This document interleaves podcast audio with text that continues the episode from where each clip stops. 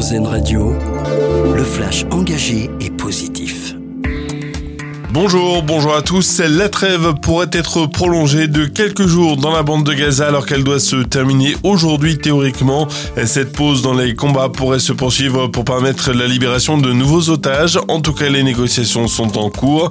Hier, en échange de la libération de 39 prisonniers palestiniens, le Hamas a relâché 17 nouveaux otages, 14 Israéliens et 3 Thaïlandais.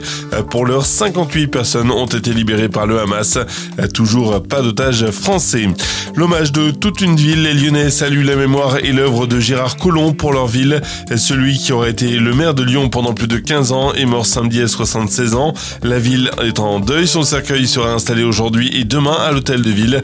Ses obsèques auront lieu mercredi matin à la cathédrale Saint-Jean. Emmanuel Macron sera sur place. Cette belle nouvelle, la France compte 7% de passoires énergétiques en moins en 2023 qu'en 2022. C'est ce qui ressort du bilan annuel de l'Observatoire national de la rénovation énergétique soit 380 000 logements mal isolés en moins en un an.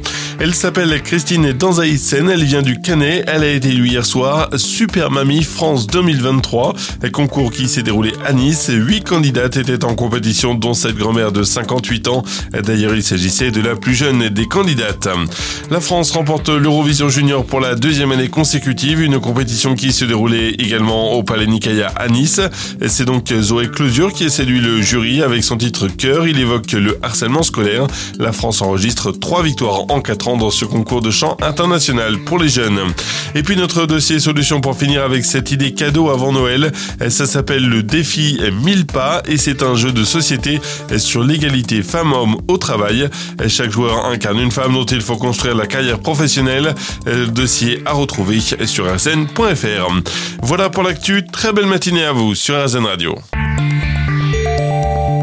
d'écouter le flash engagé et positif car RZN Radio regarde la vie du bon côté.